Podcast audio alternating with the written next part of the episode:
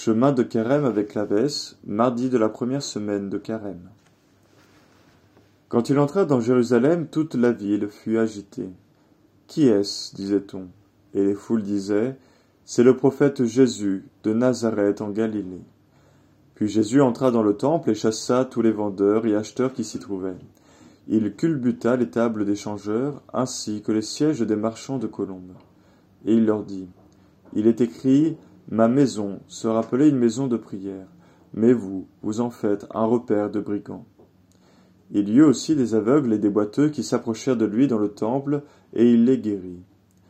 Voyant les prodiges qu'il venait d'accomplir et ses enfants qui criaient dans le temple Hosanna au fils de David, les grands prêtres et les scribes furent indignés et lui dirent Tu entends ce qu'ils disent cela Parfaitement, leur dit Jésus. N'avez-vous jamais lu ce texte?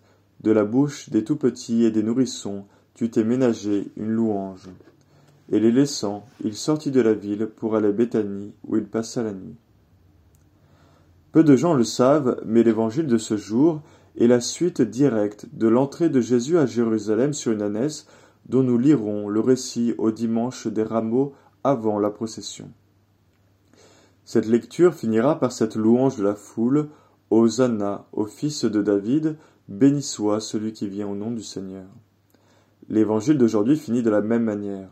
Hosanna au fils de David. Voilà un enthousiasme qui contraste avec la froideur des prêtres et des scribes qui se plaignent de cette effervescence.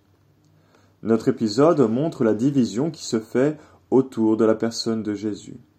D'un côté, il y a les foules qui l'ont suivi depuis la Galilée et qui l'acclament comme fils de David, et de l'autre, les habitants de Jérusalem, qui ne semblent pas ravis de son entrée dans la ville. La traduction toute la ville fut agitée est assez faible. Le mot grec utilisé désigne plus un ébranlement qu'une simple agitation.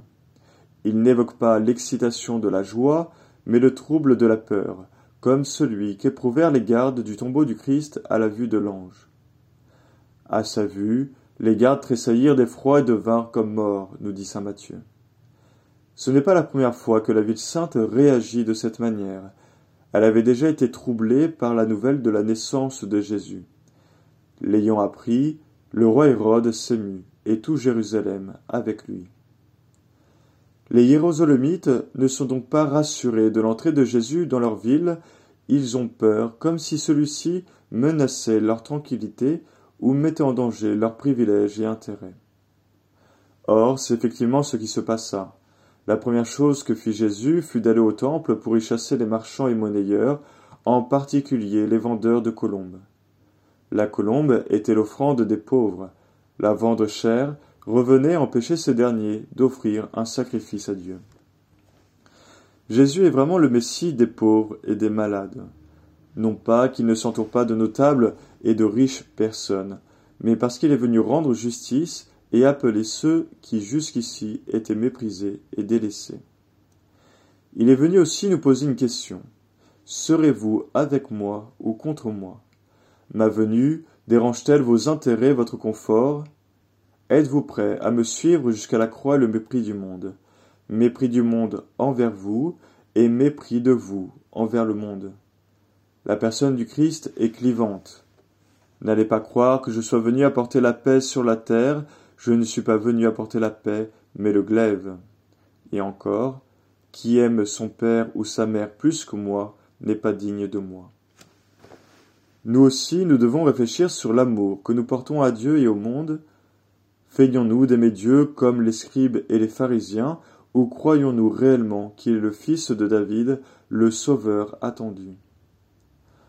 En ce septième jour de carême, réfléchissons aux tables que le Christ aimerait renverser dans notre vie, les habitudes que nous avons prises qui nous empêchent de le suivre et de l'aimer plus que tout.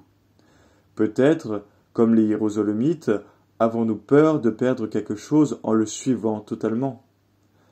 Jésus nous rappelle que le temple est une maison de prière. Allons donc aujourd'hui visiter sa maison et y prier un court instant devant son tabernacle. Offrons-lui une colombe spirituelle et redisons avec les enfants de Jérusalem, Hosanna au fils de David.